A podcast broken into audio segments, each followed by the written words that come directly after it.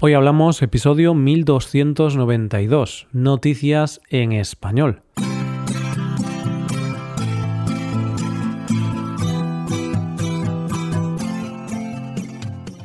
Bienvenido a Hoy Hablamos, el podcast para aprender español cada día. ¿Quieres llevar tu español al siguiente nivel? ¿Quieres mejorar tu gramática y enriquecer tu vocabulario? Te animo a hacerte suscriptor premium para acceder a más de 1200 transcripciones 1.200 hojas de trabajo con ejercicios y explicaciones de español y a más de 120 episodios exclusivos disponibles. Puedes hacerte suscriptor premium en nuestra web hoyhablamos.com. Hola, oyente, ¿cómo estás? Es curioso cómo cambia la sensación del tiempo, ¿verdad? Los días siempre tienen las mismas horas, pero enero se me hizo eterno y febrero se me está pasando muy rápido. Aunque bueno, Ahora que lo pienso, es verdad que febrero tiene algunos días menos. Será eso entonces. en fin, vamos con las noticias de hoy. En primer lugar, conoceremos la historia de una mujer que lucha por escuchar la voz de su amado. En segundo lugar, hablaremos de un niño sin ningún tipo de complejos y para terminar veremos una factura de la luz con la que te puede dar un infarto. Hoy hablamos de noticias en español. Imagínate la siguiente escena, oyente.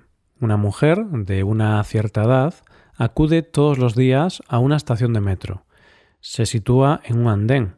Espera a que llegue el siguiente metro. Sonríe, no se sube al metro y cuando el metro se va, ella sale de la estación más contenta que cuando entró. ¿Te imaginas cuál es la historia detrás de esta imagen? Es una escena que casi parece un acertijo. Venga, vamos a la primera noticia de hoy que te voy a resolver el misterio. La mujer se llama Margaret McCollum y el metro donde acude cada día es el metro de Londres, ciudad en la que reside. Es importante que sepas que Margaret enviudó en el año 2006, cuando falleció su marido Oswald Lawrence a la edad de 86 años. Otro dato a tener en cuenta para que podamos resolver el enigma de la mujer en el metro es que Oswald era actor y grabó el que posiblemente haya sido uno de los anuncios más conocidos de Londres. Todo el que haya viajado alguna vez a esa ciudad y haya subido al metro lo conoce. Bueno, yo creo que es hora de ir resolviendo el misterio. Este anuncio tan famoso que grabó Oswald en 1950 fue el famoso Mind the Gap, la advertencia que se escucha en el metro de Londres para que los usuarios tengan cuidado al subir y bajar del metro. Esta es la razón por la que Margaret iba todos los días al metro de Londres, más concretamente a la estación de Embankment, para escuchar la voz de su marido. ¿No te parece una de las cosas más románticas y tiernas que has escuchado en mucho tiempo? Bueno, pues resulta que esa era la rutina de Margaret, que duró nueve años, hasta que un día se vio interrumpida de forma involuntaria y es que como los nuevos tiempos avanzan, las estaciones del metro de Londres sustituyeron la antigua voz de Oswald por una nueva. A Margaret, cuando supo esto, se le partió el corazón, porque lo que para algunos era un simple cambio de voz que hasta pasaría inadvertido, para ella suponía dejar de oír a su marido. Así que lo que hizo fue ponerse en contacto con la estación de Embankment para ver si existía la posibilidad de que siguieran usando la grabación de su marido. Y como dice un portavoz del Metro de Londres, nos conmovió mucho su historia, por lo que el personal localizó el registro y no solo realizaron una copia del anuncio para que ella pudiera tenerla, sino que están trabajando para poder recuperarlo en la estación de Embankment. Y ahora, aunque las estaciones de metro de Londres utilizan una nueva grabación, hay una estación, la estación de Embankment, donde puede que veas a Margaret sentada en el andén, porque allí todavía se escucha la voz de Oswald. Así que ya ves, oyente, misterio resuelto. Ya sabes por qué esa mujer acude cada día a un andén, a escuchar una voz, la voz del amor de su vida. Vamos con la segunda noticia. Conforme nos hacemos adultos, vamos perdiendo inocencia y vamos ganando en vergüenza y miedos.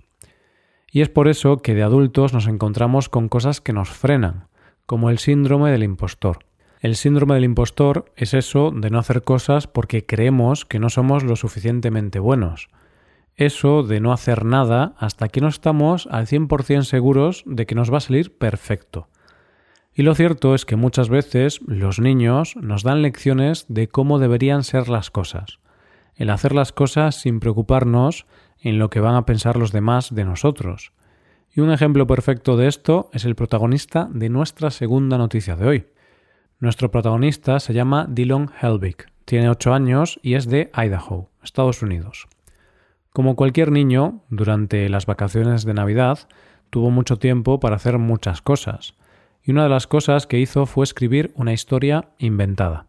Esta historia, llamada Las aventuras de Navidad, de Dylan Helbig, la escribió en un cuaderno de tapa roja, y en 81 páginas cuenta la historia de cómo él va al Polo Norte guiado por la estrella del árbol de Navidad, después de que esta estrella explotara.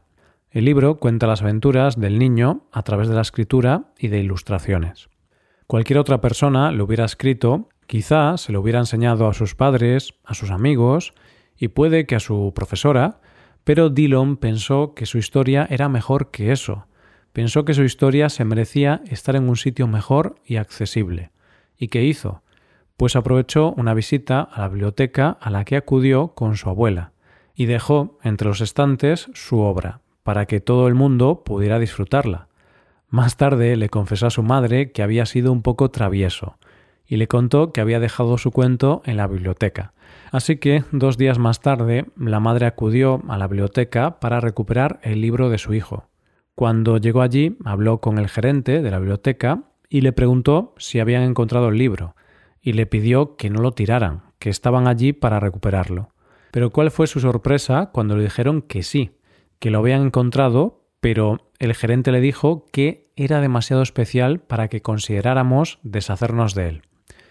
Y es que cuando encontraron el libro, los bibliotecarios pensaron que en realidad el libro era divertido.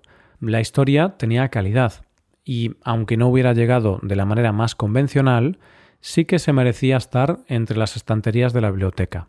De esa manera, con el permiso de los padres, el libro tiene su código de barras y está disponible para su lectura en la biblioteca. Curiosamente, el libro ha tenido tanta repercusión que hay una lista de espera de más de 50 personas para leerlo, y se están planteando hacer una versión electrónica para satisfacer la gran demanda del libro. Eso sí, mientras tanto, Dillon ya está preparando la segunda parte de su historia. Y yo solo puedo decir que no hay nada más satisfactorio que la valentía de la inocencia. Llegamos a la última noticia del día.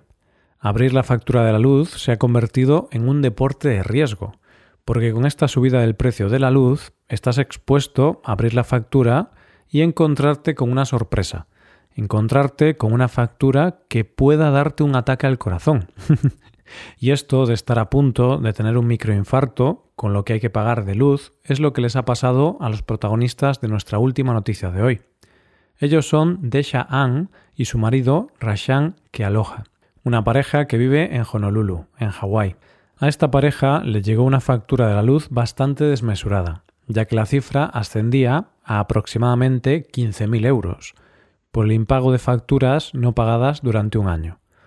Pero lo cierto es que esa cifra es tan alta no por el consumo de su propia vivienda, sino por el consumo de la farola que hay enfrente de su casa. ¿Esto cómo puede ser? Parece ser que todo empieza cuando en 2020 la pareja llamó a la compañía eléctrica de Hawái para decirles que tenían que arreglar la farola que estaba enfrente de su casa, porque no funcionaba. Pero la empresa les dijo que eso era imposible, porque la farola no era pública, era una propiedad privada. Entonces, la compañía eléctrica investigó sobre esos casos de farolas u otro tipo de iluminación sin dueño y en el caso de esta farola en concreto, el ayuntamiento dijo que esa farola era propiedad de nuestra pareja protagonista. Y es por eso que le mandaron la carta de pago donde decía Debido a que usted es propietario de la tierra en la que se encuentran las farolas, Hawaii Electric cree que usted es responsable del pago de la energía eléctrica suministrada a estas farolas. Ante este problema, la pareja decidió hacer sus propias investigaciones. Para ello, revisaron el contrato de su hipoteca, para ver si realmente ellos compraron una parte de la calzada. Pero no era así. Evidentemente, ellos han compartido su historia por redes sociales para ver si así se puede encontrar una solución a esta situación. La compañía, después de la polémica, ha dicho lo siguiente.